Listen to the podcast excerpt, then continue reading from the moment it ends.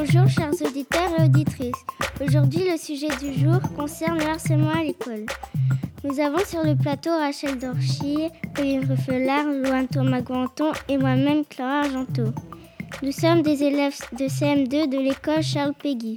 Pauline et Rachel vont interviewer Louane qui a vécu une situation de harcèlement en CE2 et nous allons en parler tout de suite.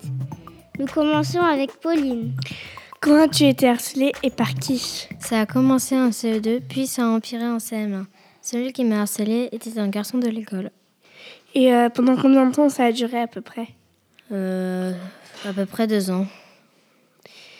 Euh, Comment tu as réagi face à ça au départ, je n'ai pas compris ce qu'il me faisait. Ensuite, j'ai réfléchi pendant à peu près un mois et j'ai compris qu'il me, qu'il m'harcelait, qu'il me tapait. Et euh, pourquoi tu ne l'as pas dit quand tu as compris qu'il te harcelait?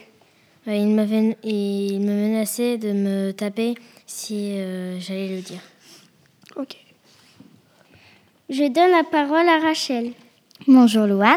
Bonjour. Est-ce qu'il avait été plus loin au-delà des menaces? Oui, chaque jour, il me tapait, me poussait et m'insultait. Comment tes parents ont réagi?